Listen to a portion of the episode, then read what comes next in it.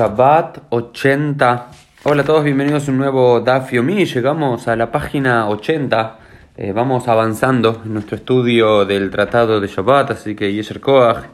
Bien, todos los que estamos continuando estudiando una página cada día.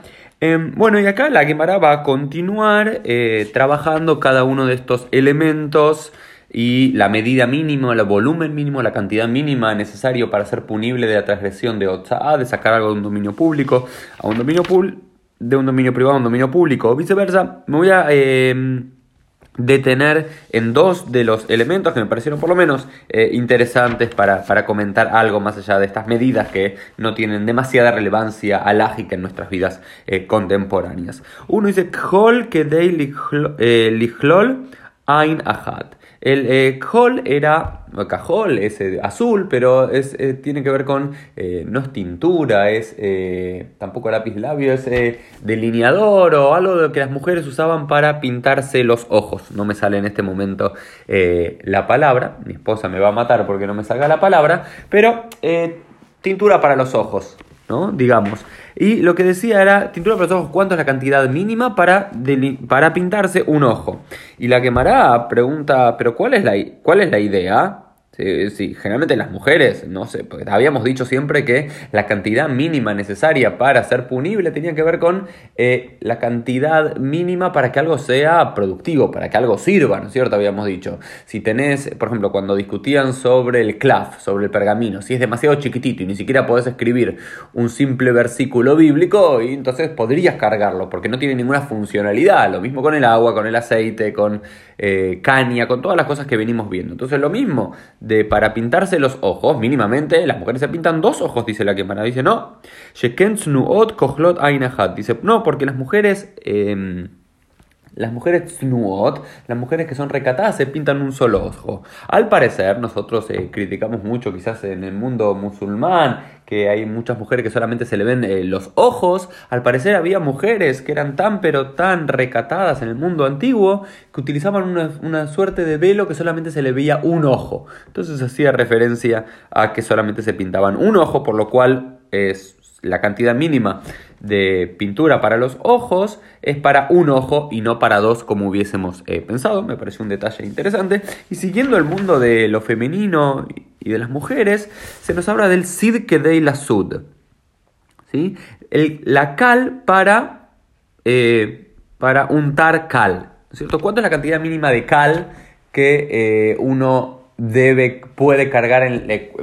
¿Cuál es la cantidad mínima que uno no debería cargar en la, en la en la propiedad pública, en el dominio público, para ser susceptible de la transgresión. Dice, ¿cuánto es? Dice que de la sud shebabanot. Es para eh, cal para untar, para ungir, eh, aunque sea un dedo pequeño de una niña pequeña. Es decir, una cantidad muy, muy chica de cal no se puede llevar si, eh, si con eso podíamos eh, untar al 100% un dedo de una niña pequeña. Y acá se nos explica cuál es la lógica de esto y la, la cal la utilizamos para otros fines, ¿no? digamos en una construcción y demás, pero al parecer en el mundo antiguo tenía que ver con un elemento para embellecer a las mujeres jóvenes, ¿sí?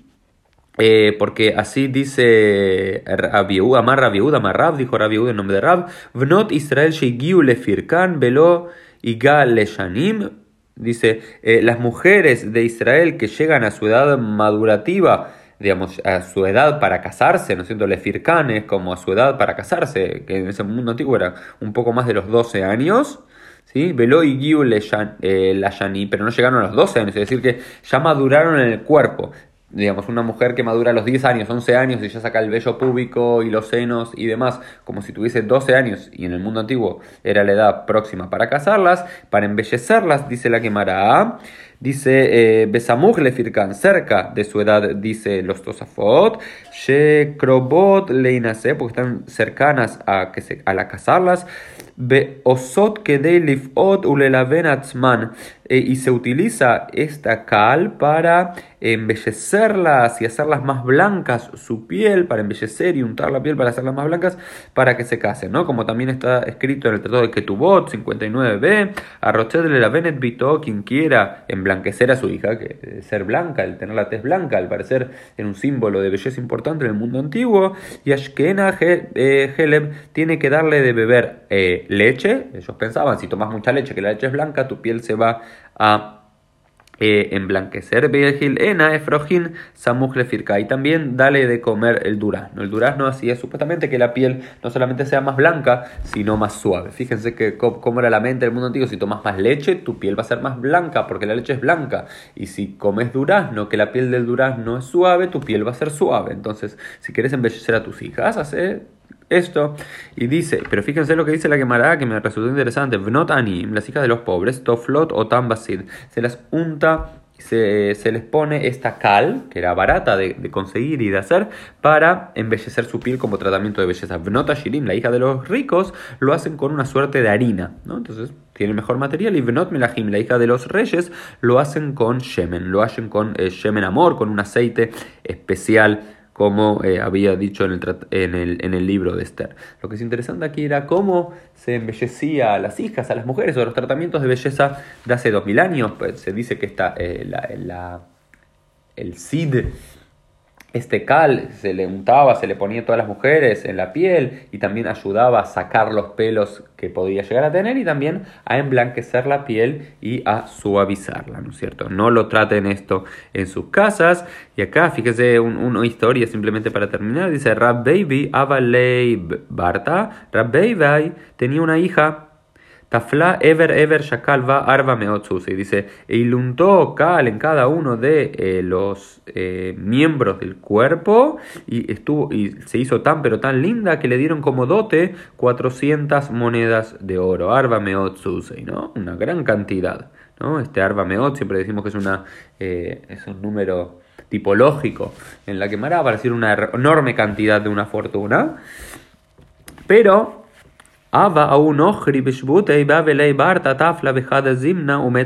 Dice, pero en esa misma ciudad había un no judío que hizo lo mismo con su hija, pero su hija murió, no solamente que no embelleció y no, no la pudo casar y recibir mucho dinero, sino que murió. Y dijo, Katal Rab Baby dijo, y, mató Rab Viva a mi hija, es decir, porque yo seguí su consejo. No le había dado el consejo, pero había seguido la usanza de lo que había dicho Rab Baby al parecer, y su hija murió por ponerle cal, ¿no es cierto? Y, después la Gemara lo solucionó de una forma media rara. Dice Amar Rab Nachman, dijo Rab Nachman, Rab Beivai dishtei eh, shihra baenan bantei tafla. Anan de lo shatinan shihra lo eh, banatan tafla. Dice, eh, Rab Beivai que solía tomar eh, cerveza, su hija necesitaba, ¿sí? Su hija necesitaba un, eh, que, que, la unten que la, con el sid con, em, con la cal, porque al parecer eh, la Gemara Rashi comenta ahí al respecto, todas, no sé, not felot, ¿no es cierto?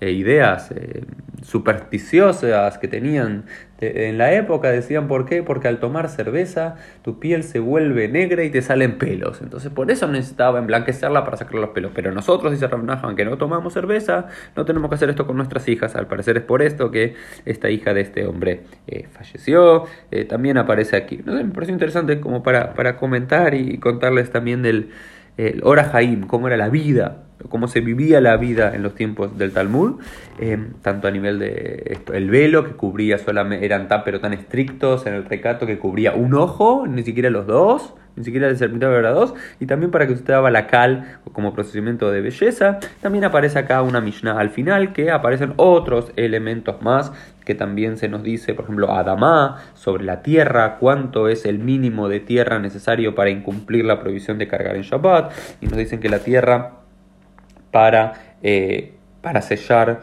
una pequeña carta ya es suficiente, y después Sebel, Dak y también estiércol, o o arena, em, arena finita, eh, para, para, fertilizar qué, algo mínimo, y lo mismo pasa con el hall, a gas con la, con la arena un poco más gruesa para que se podía utilizar, eh, para que den liten al melokaf zid, digamos, aparecer la arena gruesa se utilizaba también con eh, la, para construir, para hacer esta cal, entonces para hacer una mano de cal, eso era lo que necesitabas de arena para transgredir. Cané, si llevabas una caña, era para qué utilizabas una caña, era para generalmente para hacer un culmus, que es un culmus, una pluma. Entonces, si tienes una caña muy muy pequeña de 3 centímetros y con eso nadie puede escribir, está todo bien. Pero si es por lo menos para hacer un culmus que, que tenga mínimo tamaño, eh, una pluma, ahí ya no, no, se puede y no deberías cargar la caña. De vuelta, la lógica una y otra vez es la cantidad mínima del elemento para utilizarlo de una forma útil y que tenga algún valor. Si llevas dos granos de arena, que con esos dos granos de arena no puedes hacer nada, está todo bien. Si llevas dos milímetros de agua, que con eso ni sirve ni para tomar ni para beber, está todo bien. Y así con cada uno de los elementos que venimos viendo y seguiremos viendo. Nos vemos mañana en un nuevo Dafyomi.